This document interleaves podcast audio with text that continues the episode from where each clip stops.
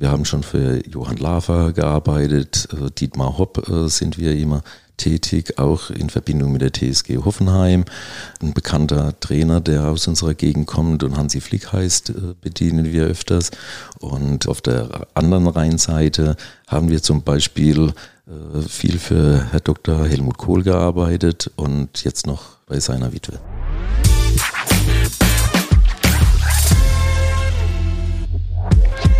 Hallo und herzlich willkommen bei Handwerk erleben, eurem Talk im Handwerkerradio. Schön, dass ihr dabei seid. Mein heutiger Gast ist Klaus Hoffmann, beziehungsweise man muss eigentlich sagen, ich bin heute Gast, denn ich bin heute hier vor Ort, vor Ort in Moosbach und äh, da bin ich heute Gast bei Klaus Hoffmann. Er ist Schreinermeister, geschäftsführender Gesellschafter der Faustmann Bau- und Möbelschreinerei GmbH und er ist seit 2019 Präsident der Handwerkskammer Mannheim, Rhein-Neckar-Odenwald. Hallo, Herr Hoffmann.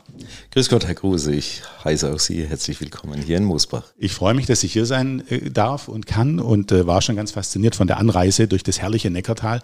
Für all diejenigen, die nicht wissen, wo wir gerade sind hier in Moosbach, vielleicht können Sie es ein bisschen beschreiben. Wo ist das genau? Ja, das äh, Moosbach liegt am südlichen Zipfel des Odenwalds und wir liegen geografisch zwischen Heidelberg und Heilbronn, direkt am Neckar und hier lässt es sich leben. Wir sind im ländlichen Raum, im Neckar-Odenwald-Kreis unterwegs und unser Einzugsgebiet ist natürlich einmal Richtung Süden, Richtung Heilbronn und äh, nordwestlich äh, sind wir stark in die Metropolregion Mannheim und Heidelberg orientiert. Also eine sehr gute zentrale Lage. Ich habe gerade gesagt, Sie sind äh, Präsident der Handwerkskammer Mannheim, Rhein-Neckar-Odenwald. Wie, wie groß ist das Einzugsgebiet? Wie viele Mitgliedsbetriebe gibt es da? Wie viele Mitarbeiter haben die?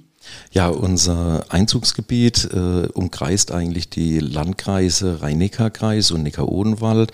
Auch der Stadtkreis Mannheim, Weinheim und Heidelberg gehört dazu. Und wir haben in unserem Handwerkskammergebiet knapp 14.000 Betriebe und beschäftigen hier rund 87.000 Beschäftigten und wir haben einen Umsatz im letzten Jahr von knapp 7 Milliarden Euro erwirtschaftet. Wie viele Auszubildende haben diese Betriebe ungefähr, um auch da ein Gefühl zu bekommen? Ja, die Ausbildungszahl, die liegt zurzeit bei 4250 und diese Zahl gilt es natürlich auch stabil zu halten. Wir kennen das Problem des Fachkräftemangels und der Ausbildungszahlen und da sind wir sehr stark dahinter, diese Zahlen auch zu halten. Da steigen wir nachher nochmal ein in, die, in, diese Themen, die Sie natürlich ja. aktuell beschäftigen. Vielleicht vorher erst nochmal die Frage, weil ich habe natürlich jetzt hier verschiedene Aufgaben von Ihnen gleich bei der Begrüßung aufgezählt. Schreinermeister auf der einen Seite, geschäftsführender Gesellschafter, also in dem Sinne der Unternehmer und dann Präsident. Wie verteilt sich denn da die Arbeitszeit zueinander? Ja, die Arbeitszeit verteilt sich so, dass ich rund 80 Prozent für die Handwerkskammer unterwegs bin und noch 20 Prozent äh, in meinem Betrieb. Und das geht wie? Das geht so, dass ich morgens um halb sechs aufstehe, dann immer so bis neun, zehn Uhr äh, in meinem Betrieb meine Geschäfte mache und dann Richtung Handwerkskammer Mannheim fahre oder zu meinen anderen Terminen in Gremien arbeiten zum Beispiel wo man dann unterwegs ist für die Handwerkskammer. Meine Frage zielte mehr darauf, wie haben Sie das organisiert, dass das so darstellbar ist, dass Sie die Arbeit so aufteilen können, dass der Betrieb gut weiterläuft? Ja, bei mir ist es im Betrieb so, dass ich das Glück habe, dass beide Söhne von mir auch äh, die Ausbildung des Schreiners gemacht haben, dann weiter äh, die Meisterausbildung vollzogen haben. Und der jüngere der Söhne ist auch noch Betriebswirt im Handwerk. Und für mich ist es gerade eine ganz tolle Situation. Ich kann jetzt meine Söhne so langsam in die äh, in unser Geschäft reinsteigen lassen und ich werde mich dann immer weiter langsam nach äh, hinten raus aus dem Betrieb rausklinken. Das heißt, die, die Nachfolge ist gut äh, aufgestellt, äh, ist aber fließend in dem Sinne. Genau, also da sind wir glücklich, meine Frau und ich. Wir haben ja äh, den Betrieb 1994 aufgebaut bzw. übernommen. Auch in der Nachfolgeregelung. Das ist ja ein, ein traditionsreicher Betrieb, den gibt es schon länger. Genau, ne? ja. Also ich habe in diesem Betrieb der Firma Faustmann äh, meine Ausbildung äh, absolviert, dann noch zwei, drei Jahre als Geselle gearbeitet und danach habe ich die Firma dann von meinem Vorgänger übernommen. Und die Söhne, äh, die sind jetzt so weit, dass äh, sie mich sehr stark unterstützen und eigentlich äh, in allen Bereichen schon die Geschäfte selbstständig führen. Wie viele Mitarbeiter hatte der Betrieb damals, als Sie ihn übernommen haben? Wir hatten damals ohne mich fünf Mitarbeiter Und meine Frau und ich haben dann 1994 begonnen. Wir haben schon immer sehr stark auf die Ausbildung gesetzt und haben so durch die Nachfrage, durch die Kunden, die uns dann mehr gefordert haben, uns auf rund 25 bis 27 Mitarbeiter heute dann erweitert. Wie ist die Aufgabenteilung mit Ihrer Frau geregelt? Also Ihre Frau arbeitet ja voll im Betrieb mit. Ja, also meine Frau, die ist zuständig für die Buchhaltung, für die kaufmännischen Bereiche und ich habe mich ganz auf die technischen äh, Arbeiten und Aufgaben konzentriert. Dann schauen wir auch äh, mal auf Ihr Portfolio. Was machen Sie alles genau? Wo sind Ihre Schwerpunkte von den Aufgaben her, vom Leistungsspektrum her? Ja, Herr Kruse, wir haben drei Säulen eigentlich in unserem Betrieb. Die eine Säule ist unser gehobener Innenausbau. Da haben wir durch die CNC-Technik und andere digitale Anwendungen äh, die Möglichkeit, äh, unsere Kunden hier zu bedienen. Die andere Säule ist so der Objektbau, wo wir in Schulen, Sporthallen, öffentlichen Gebäuden oft mit Brandschutz und Schallschutz zu tun haben, Objekttüren zum Beispiel. Und dann haben wir auf der anderen Seite noch die klassische Säule Bauschreinerei, Fenstertüren, die wir beziehen und dann montieren. Treppenbau ist bei uns ein großes Thema in Verbindung mit der CNC-Technik. Sie sagen CNC-Technik, wenn Sie jetzt zurückschauen zu dem Zeitpunkt, als Sie übernommen haben und auf heute blicken, da sind sicherlich eine ganze Menge Maschinen dazugekommen. Ähm, hat sich viel verändert? Ja, es hat sich viel verändert in den letzten 30 Jahren, auf jeden Fall.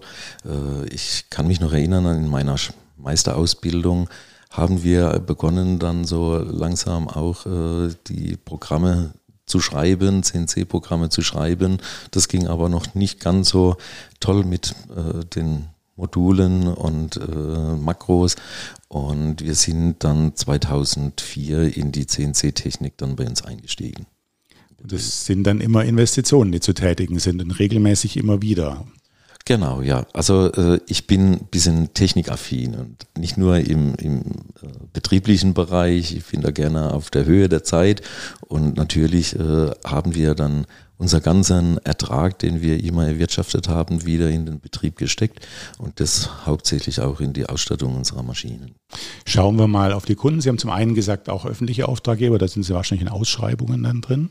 Genau, da sind wir bei Ausschreibungen dabei oder haben auch einen guten Kontakt zu Architekten hergestellt, wo wir dann direkt äh, die Aufträge generieren. Und bei den anderen Kunden ist es dann eher die Empfehlung oder machen Sie ein ganz intensives Marketing? Wie kommen Sie an Ihre Kunden? Ja, also die meisten äh, Aufträge generieren wir über die Mund-zu-Mund-Propaganda. Und da haben wir über die Kundschaft, die wir so in unserem Bestand aufgebaut haben, dann ein kleines Netzwerk, wo wir, das hört sich vielleicht jetzt ein bisschen überheblich an, aber die, die, das Marketing bei uns ein bisschen äh, ja, in dem Hintergrund steht. Also das heißt, sie werden empfohlen und äh, das geht immer von einem dann zum nächsten. Und äh, ja, sie haben auch besondere Kunden oder sie haben Kunden, die ja eine gewisse Bekanntheit haben, eine gewisse Prominenz vielleicht auch haben. Wie groß ist Ihr Einzugsbereich? Von, von bis wo geht es? Wie, wie, in welchem äh, Umkreis sind Sie tätig? Ja, wir sind so täglich im Umkreis von 100, 150 Kilometer tätig. Also wir liegen ja im nordbadischen Bereich und unser Einzugsgebiet geht von Frankfurt Kaiserslautern, Karlsruhe, Stuttgart, so wieder rum um die Kurve. Hauptsächlich sind wir aber in unserer Metropolregion Mannheim, Heidelberg tätig. Ja. Das habe ich jetzt natürlich gefragt, um den jetzt ein bisschen abzuschätzen, welche Prominenz könnte der meinen, der Herr Kruse, gerade bei dieser Frage. Ähm, aber vielleicht erzählen Sie es einfach mal ein bisschen, ähm, für wen Sie schon tätig waren und äh, ja, welche tollen Aufträge Sie gekommen sind. Ja, also in unserem äh, Kundenkreis sind äh, Persönlichkeiten aus dem öffentlichen Leben, die man aus Funk und Fernsehen kennen. Es ist zum Beispiel, wir haben schon für Johann Lafer gearbeitet, äh, Dietmar Hopp äh, sind wir immer tätig, auch in Verbindung mit der TSG Hoffenheim. Äh, ein bekannter Trainer, der aus unserer Gegend kommt und Hansi Flick heißt, äh, bedienen wir öfters. Und auf der anderen Rheinseite haben wir zum Beispiel äh, viel für Herr Dr. Helmut Kohl gearbeitet und jetzt noch bei seiner Witwe. Wie kamen solche Kontakte zustande? Klar, Sie haben gesagt Empfehlung, aber irgendwann muss man ja mal den Einstieg dazu finden Wie, wann ist der entstanden? Wie ist der entstanden? Ja, Herr Kruse, das ist wie im richtigen Leben. Jetzt gerade zur Geschichte mit Herr Dr. Kohl. Äh, ich habe 2006 eine Weiterbildung gemacht als Gebäudeenergieberater und da eine Dozentin kennengelernt. Sie ist Architektin in der Pfalz und wir haben uns gleich bei der Ausbildung im Unterricht äh, kennengelernt und äh, sie hat äh, mitbekommen, dass ich Schreiner bin. Es waren ja noch andere Schüler dabei, die andere aus anderen Gewerken. Ja, und dann äh, hat sie mal bei einem Kunden eine herausfordernde Auftragsstellung gehabt. Die haben wir gelöst und äh, nach drei Wochen kriege ich von ihr einen Anruf, ja, äh, du, wir müssen uns treffen in Ockersheim in der Marbacher Straße und äh, da gibt es jemand Bekanntes und da muss umgebaut werden. Haben Sie schon geahnt in dem Augenblick, dass das der Dr. Kohl wahrscheinlich ist? Dann wusste ich schon, in, in welche Richtung das geht und ich habe dann nur gesagt, ja, das wird aber nicht der Herr Kohl sein. Ja doch, der ist es. Und am nächsten Dienstag, 17 Uhr, haben wir da einen Termin. Da wird er da sein und die Umbaumaßnahmen besprechen. Und dann sage ich noch so salopp, ja, äh, und übermorgen wird dann der Papst anrufen und wir arbeiten in Rom. Und das ist dann auch noch passiert. Und das ist dann auch noch passiert. Aber bleiben wir mal beim Dr. Kohlen, ja. dann reden wir nachher nochmal über Rom und den Vatikan. Wie war das dann? Das war dann der Beginn einer, einer längeren Zusammenarbeit, oder wie Sie sagen, bis heute äh, anhaltenden Zusammenarbeit mit der Familie. Genau, also wir haben uns dann 2006 kennengelernt und äh, ja, es sind oft die Zufälle. Äh, man muss sagen, natürlich haben die einen gewissen Anspruch und ein Qualitätsbewusstsein äh, und trotzdem denke ich, dass viele Schreinereien auch äh, diese Arbeiten ausführen können. Da muss man auch etwas realistisch bleiben. Aber das Glück hat man dann im Leben und vielleicht ist es Schicksal äh, oder Zufall, die Frau Dr. Kohl hat auch in Berlin einen Schreiner gehabt, der auch Hofmann heißt. Und dann war eigentlich der Damm relativ schnell gebrochen. Sie hat dann gleich gesagt, oh, da brauche ich mich dann nicht mal um Namen dann groß kümmern und anpassen.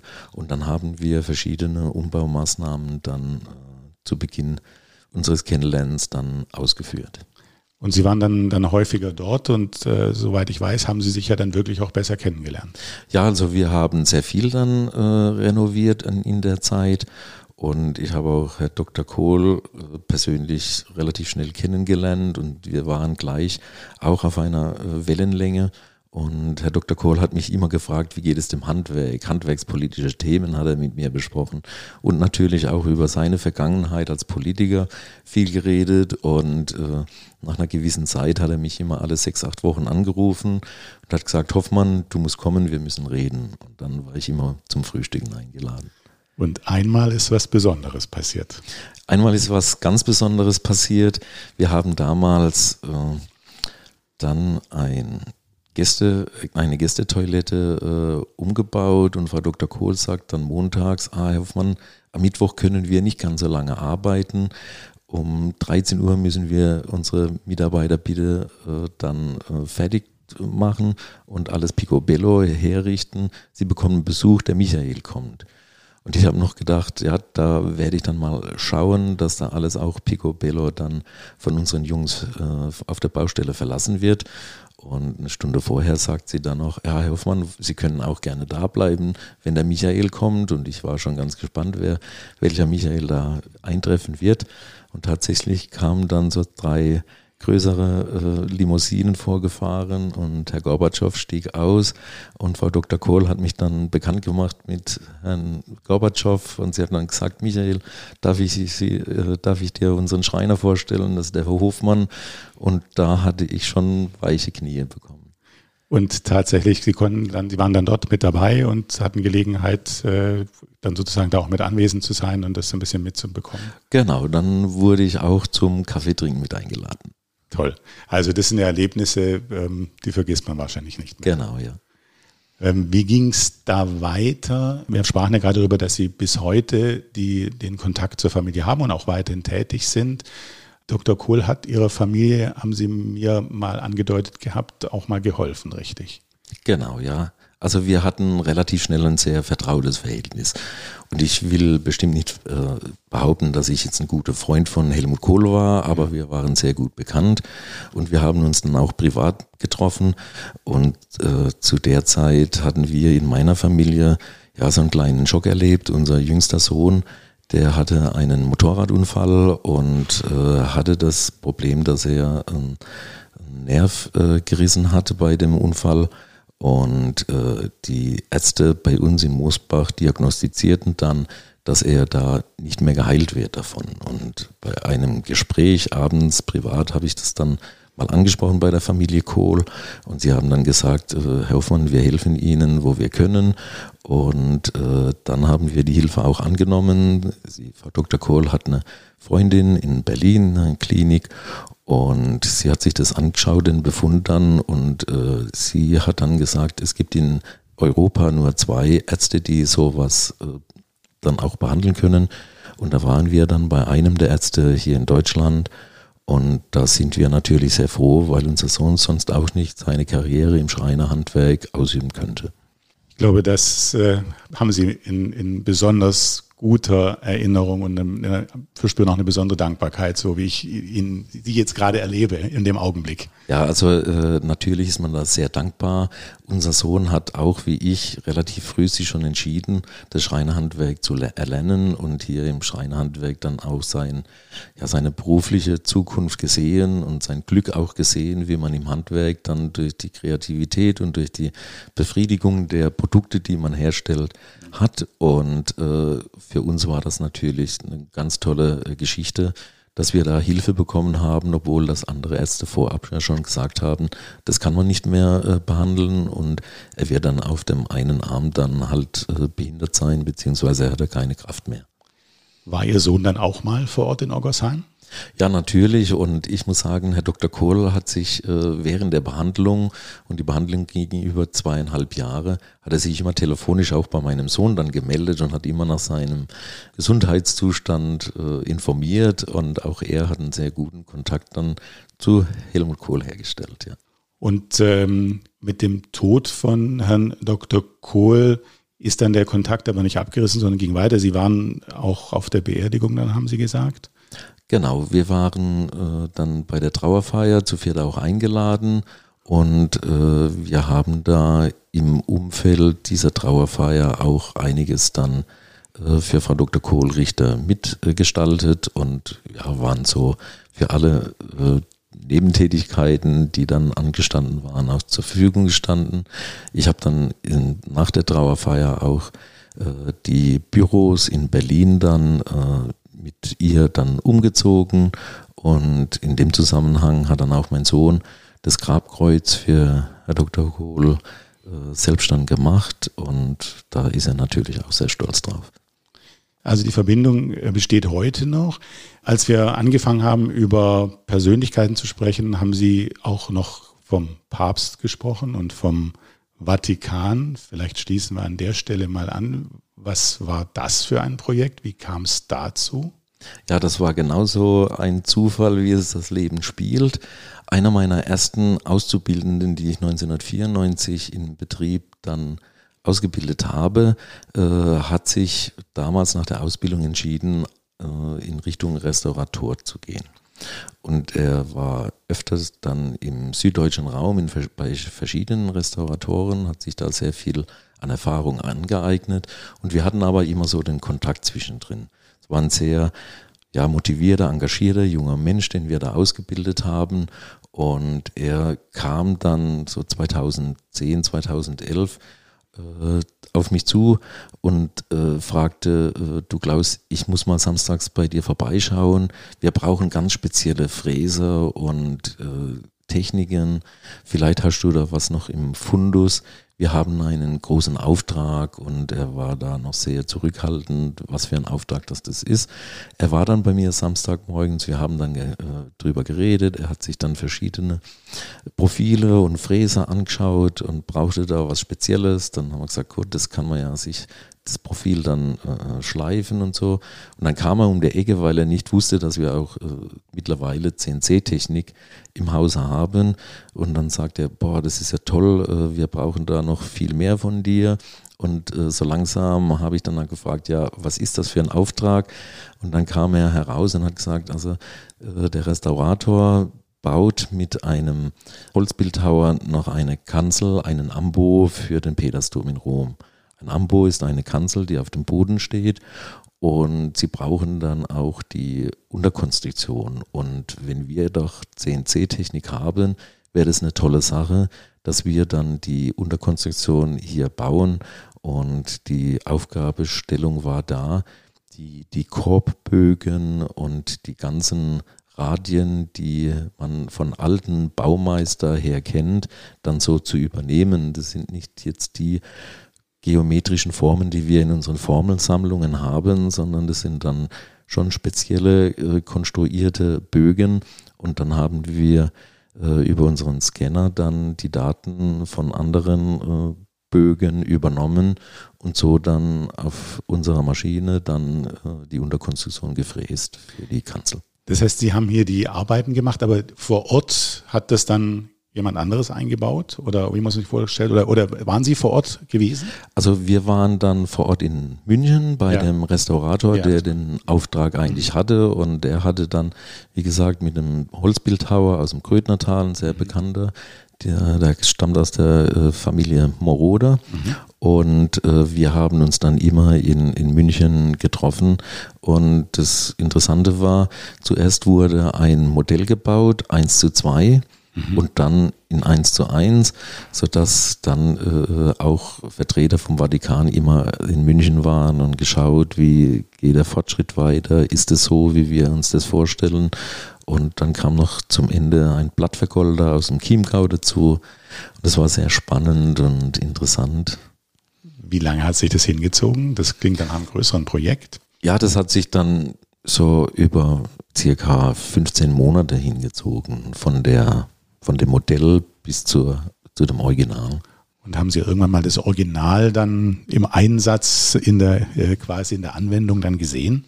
Herr Kruse, also wir haben das Original dann in München gesehen, ja. aber ich muss zu meiner Schande gestehen, ich will jedes Jahr einmal mit meiner Frau nach Rom fahren und natürlich dann aus diesem Grund dann den Vatikan besuchen und auf die Kanzel.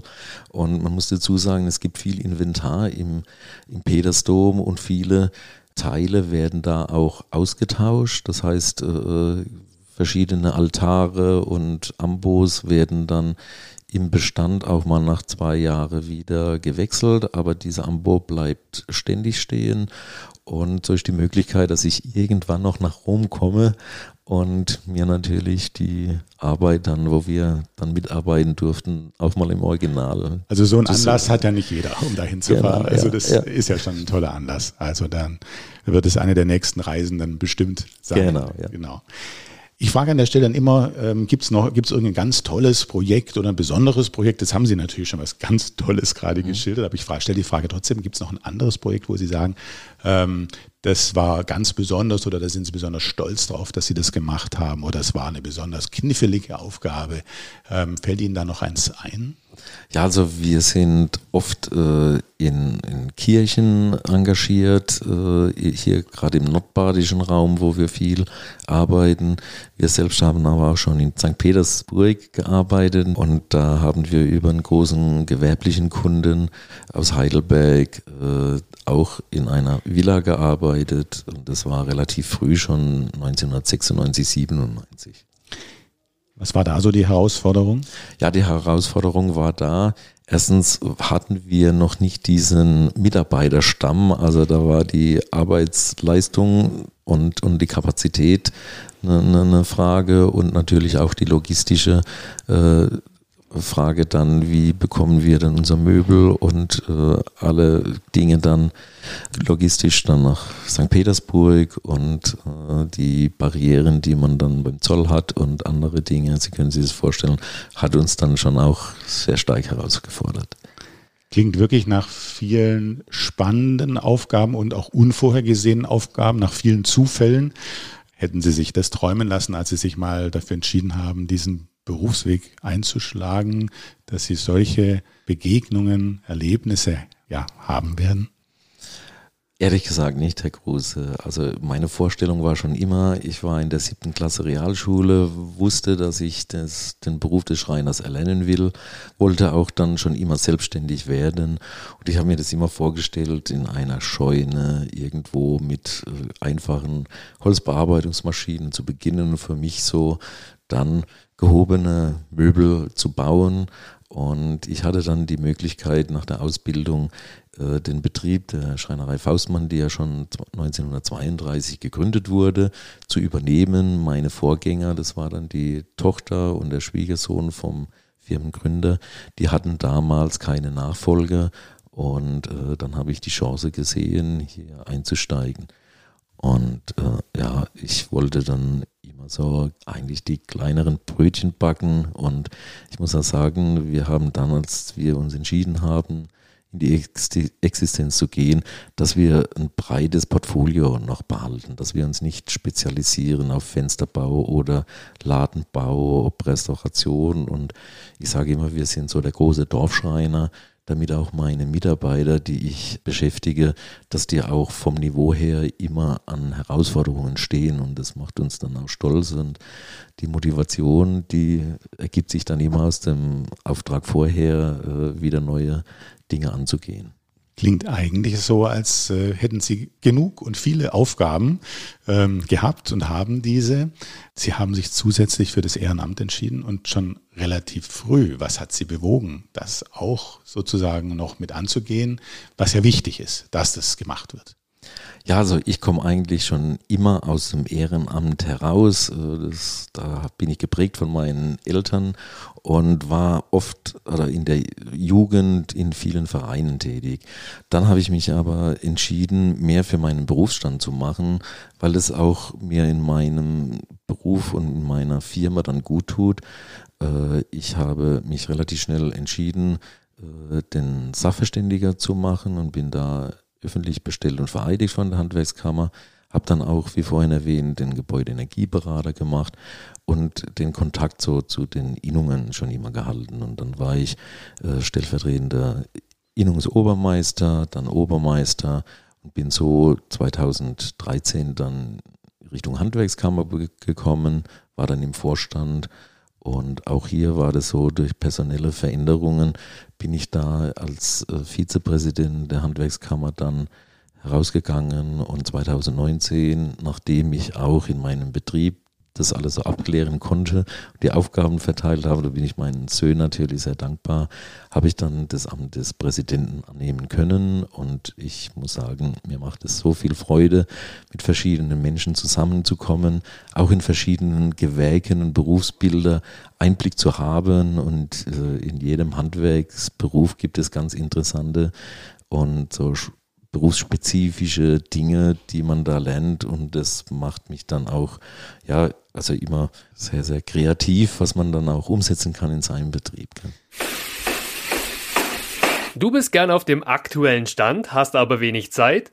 Wir halten dich auf dem Laufenden, was für das Handwerk diese Woche wichtig war. Der DHZ Wochenrückblick zu hören auf dhz.net und überall, wo es Podcasts gibt.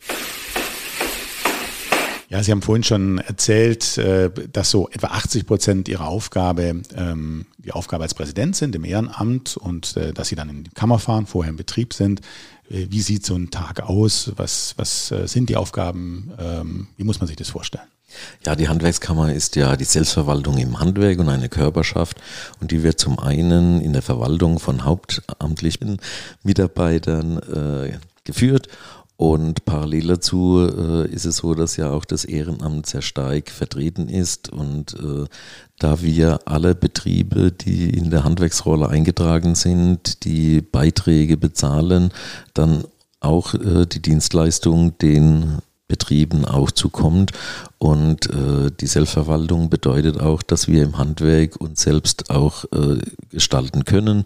Wir haben die Handwerksordnung als großer Rahmen und darin bewegen wir uns. Es gibt auch viele Gremien, die wir in der Handwerkskammer dann betreuen. Das ist einmal der Vorstand der Handwerkskammer, der besetzt ist durch Arbeitgeber und Arbeitnehmervertreter und die Vollversammlung natürlich. Das ist das oberste Organ und ich bin als Präsident zum einen auch der erste Repräsentant. Das heißt, ich bin viel unterwegs bei Veranstaltungen, halte viele Grußworte. Wir haben ja die Aufgabe auch die äh, Freisprechungsfeiern äh, der Gesellen und auch der Meister äh, durchzuführen. Und da freue ich mich immer, wenn ich dann zum Beispiel im Rosengarten 500 äh, frisch gebackene Meister in den Meisterstand dann vereidigen darf. Und äh, neben den Arbeiten sind wir natürlich auch auf Landes- und Bundesebene organisiert. Wir sind vertreten im baden-württembergischen Handwerkskammertag und natürlich auch im deutschen Handwerkskammertag. Und da ist es die Aufgabe, dann die Position der Handwerkskammer Mannheim in diesen Gremien zu vertreten und natürlich auch handwerkspolitische Themen dann äh, weiterzutragen und auch die Lobbyarbeit vor Ort in unserer Region mit der Politik zusammen gestalten. Mhm. Ich bin zusätzlich noch Mitglied im Ausschuss für Europa und da hat man auch den Kontakt nach Brüssel. Das sind, Herr Kruse, natürlich äh, interessante äh, Begegnungen, die man dann hat und äh, sind verschiedene und vielfältige Themen, die man dann in vielen Bereichen dann auch bespielen kann. Mhm. Ähm, ganz konkret, äh, im, jetzt gerade im Regionalbereich, äh, ja, es gibt, gibt natürlich viele Themen, die das Handwerk bewegen, aber ein Hauptthema ist der Fachkräftebedarf, Fachkräftemangel. Ähm, da haben Sie in der Kammer äh, ja auch eine, eine Kampagne gestartet. Vielleicht können Sie das, das ein bisschen berichten, was Sie da gemacht, gemacht haben, was Sie auf den Weg gebracht haben. Ja, also der Fachkräftemangel, der begleitet uns ja schon über viele Jahre und die Ausbildungszahlen, die wir vorhin schon angesprochen haben, die haben uns seit Corona dann natürlich auch große Sorgen gemacht. Und, Wie haben die äh, sich denn entwickelt, wenn, wenn man das mal über einen gewissen Zeitraum betrachtet, fünf Jahre oder zehn Jahre, also damit man mal ein Gefühl dafür hat, was das eigentlich bedeutet? Also die, die Zahlen sind rund um 30 Prozent äh, von vor Corona-Modus dann äh, eingebrochen. Mhm. Und wir haben uns dann gefragt, beziehungsweise die Situation war ja dann im Frühjahr 2020 so, dass wir keinen Zugang zu den Schulen hatten. Berufsorientierung war ja nicht mehr möglich, also Berufsinformationsabende und Berufsinformationstage waren nicht mehr äh, existent. Und viele andere Kammern haben sich dann auch überlegt, ob wir äh, ausschließlich über digitale Messen dann äh, die Ausbildung äh, anbieten, beziehungsweise die Infotage. Und wir haben uns das dann angeschaut, dass wir da auch äh, sehr weit weg noch sind von unseren Auszubildenden. Und wir haben dann in einem Projekt, das wir in unserer Kammer mit verschiedenen äh, Bereichen dann kreiert haben, uns ausgedacht, wir brauchen sogar mehr wie jetzt nur die Auszubildenden, wir brauchen auch die Eltern dazu, weil die Eltern natürlich ein ganz großer ausschlaggebender Faktor sind bei der Berufswahl der Kinder und wir brauchen auch die Ausbildungsbetriebe und die Schulen dazu. Einmal die Gewerbeschulen und auch die weiterführenden Schulen, die ja die jungen Leute dann auch mit beraten. Da haben wir eine Landingpage äh, kreiert für alle Zielgruppen, die mit der Ausbildung zu tun haben. Die Landingpage heißt Handwerk, das ist es.de und da haben wir auf dieser Plattform für alle Beteiligten dann auch Fragen und Antworten und behandeln da viele Themen. Hier werden auch unsere Ausbildungsbotschafter mit eingebunden, wo wir auch über Videoclips dann aus den Betrieben, wo jeder mitmachen kann, dann auch äh, seine Clips einstellt und für, und für das bestimmte Handwerk oder das Berufsbild dann auch wirbt. Ich habe gesehen, äh, da ein Zitat, das würde ich meinem 16-jährigen Ich raten. Ähm, was, was, was, was steckt dahinter, hinter so einer ähm, Aussage? Ja, ich denke, äh, wir müssen einfach das Handwerk nach außen tragen und die Vorteile dann auch äh, veröffentlichen. Wir müssen uns verabschieden von den Klischees, die es noch früher gab. Ja, mein Kind, es darf nicht so schwer heben und muss gut verdienen, braucht keine schmutzige Arbeit machen. Und da sagt jetzt ein junger Mensch, äh, wie er erfüllt ist von dem, was er täglich macht, so wie ich das vorhin schon angesprochen habe. Wir sehen als Handwerker das Ergebnis jeden Tag, jeden Abend sehen wir mehr, wenn ein handwerkliches Werk entsteht und daraus haben wir natürlich auch unsere Befriedigung und unsere Motivation, nächste Aufgaben anzugehen. Ja, und was die äh, Bezahlung angeht, äh, glaube ich, äh, ich meine, es kommt nicht von ungefähr, dass man äh, das Sprichwort hat, Handwerk hat goldenen Boden und äh, in diesen Zeiten ähm, wird das sich ja wahrscheinlich eher noch dahin entwickeln. Also das Bewusstsein zu schärfen, dass man mit dem Handwerk durchaus gut verdienen kann, ähm, ist sicherlich auch eine Aufgabe. Ja, auf jeden Fall. Also wir haben uns in den letzten Jahren auch äh, über die Entlohnung Gedanken gemacht und natürlich mussten wir uns da auch anpassen gegenüber der Industrie, äh, um auch hier die Arbeitsplätze attraktiv zu halten. Und wenn ich sehe, was heute ein Meister äh, verdient und auch die äh, Facharbeiter in den Betrieben, dann werden die übertariflich entlohnt.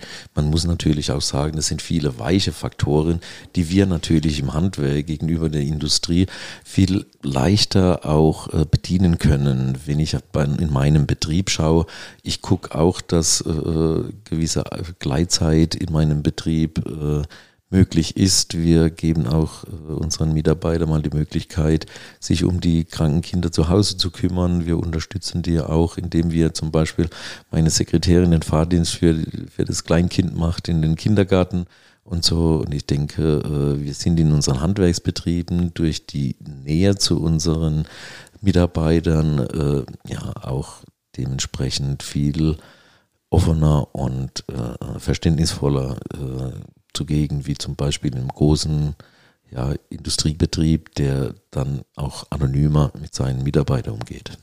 Was sind noch große Themen, die Sie beschäftigen? Also zum einen regional haben Sie diese Kampagne gemacht und Sie haben gesagt, Sie tragen das dann ja in die ähm, in Richtung Bundesebene oder sogar Europaebene weiter. Was sind Themen, ähm, die zwei, sagen wir, zwei wichtigen Themen, großen Themen, die Sie momentan auch beschäftigen? Ja, neben dem Fachkräftebedarf ist natürlich das Thema Energie ein großes Thema bei uns.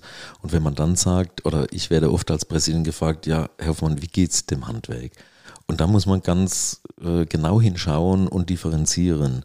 Die Gewerke, die zum Beispiel mit unserer Umsetzung der Klimaziele zu tun haben, äh, Beispiel Elektrotechnik, Sanitärheizung oder alle Berufe, die mit der Gebäudefassade zu tun haben, die sind natürlich stark gefragt und arbeiten zurzeit über die Kapazitäten hinaus. Und andere, äh, wie zum Beispiel im Nahrungsmittelbereich, Handwerke wie der Bäcker, der Konditor und der Fleischer, auch der Feinmechaniker zum Beispiel, die haben Probleme durch die hohen intensiven Energiekosten.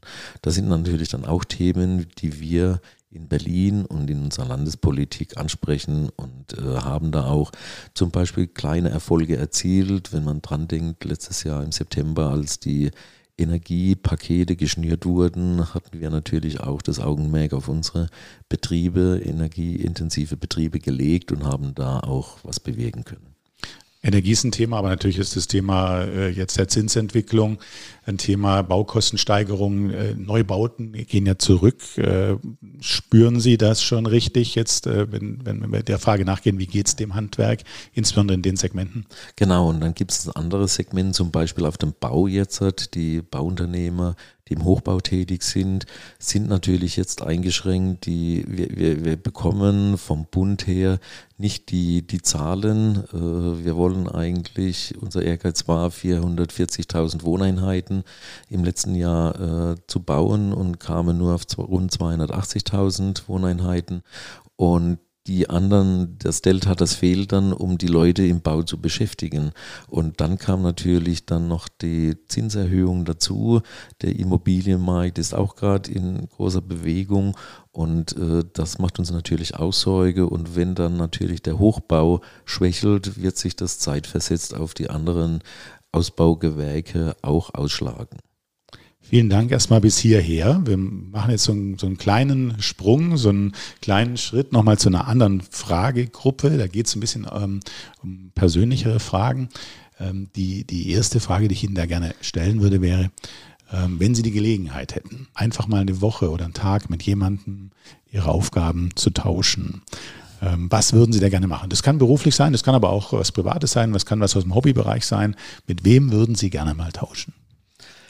Ich würde gerne mal mit einem Fleischer tauschen. Ich muss sagen, das Fleischerhandwerk äh, ist zurzeit auch äh, stark äh, im Rückgang. Und äh, ich denke, es ist eine ganz große Aufgabe in unserer Gesellschaft, äh, die Versorgung auch äh, zu gewährleisten.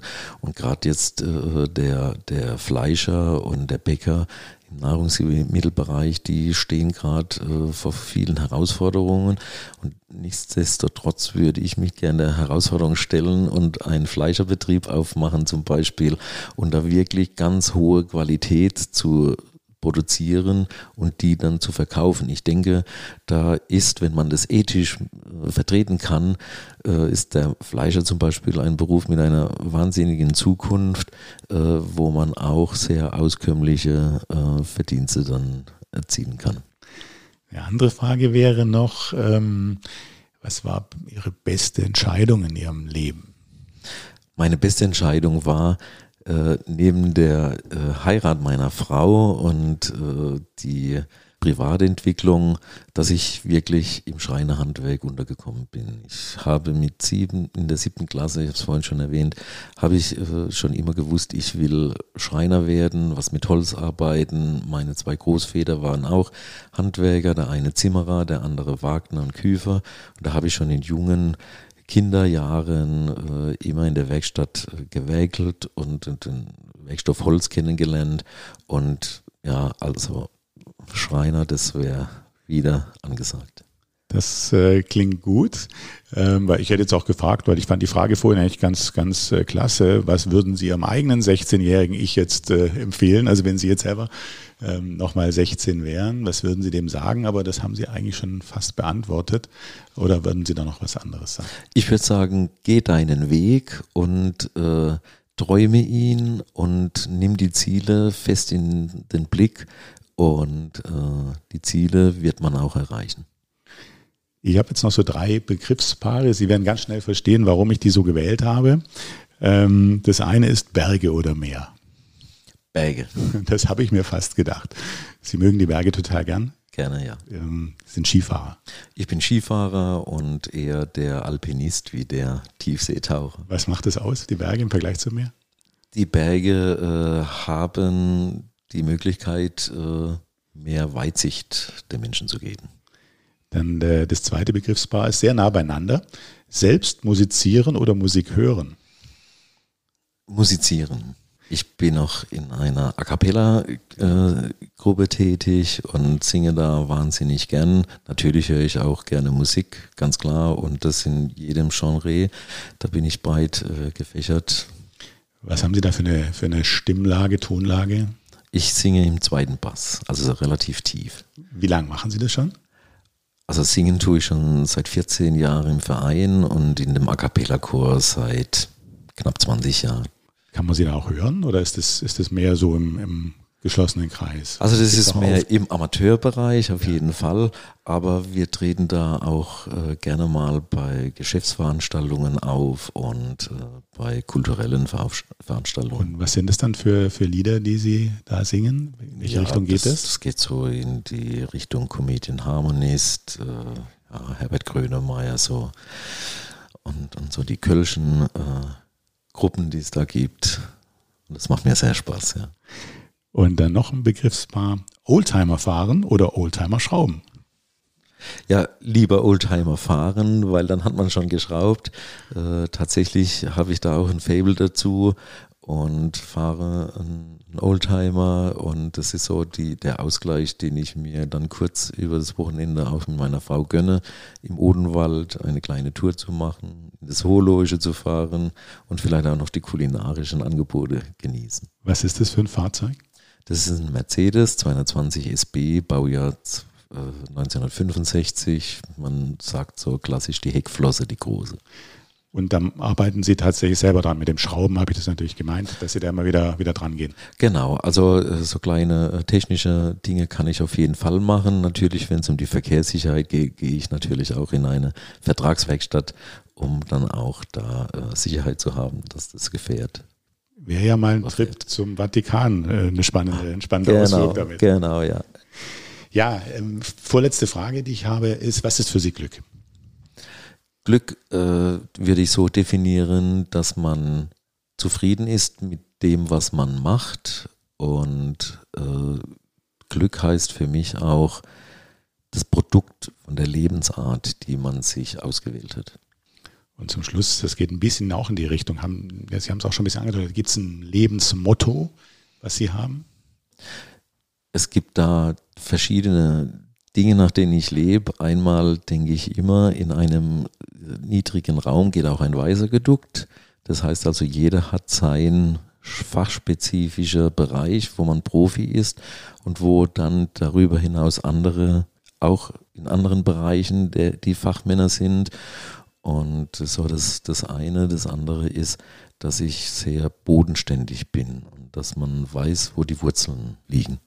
Herr Hofmann, vielen, vielen Dank für dieses Gespräch. Vielen Dank, äh, dass Sie uns mitgenommen haben. A, natürlich in Ihr Gewerk, in das Schreinergewerk, natürlich auch in die ja, Bekanntschaften, Erlebnisse, die Sie machen durften, äh, dass Sie uns erzählt haben von Ihren Kunden. Und äh, wünsche Ihnen alles Gute für Ihre Tätigkeit im Ehrenamt und für Ihren Einsatz im Handwerk. Danke Ihnen. Vielen Dank, Herr Kruse. Herzlichen Dank auch von meiner Seite.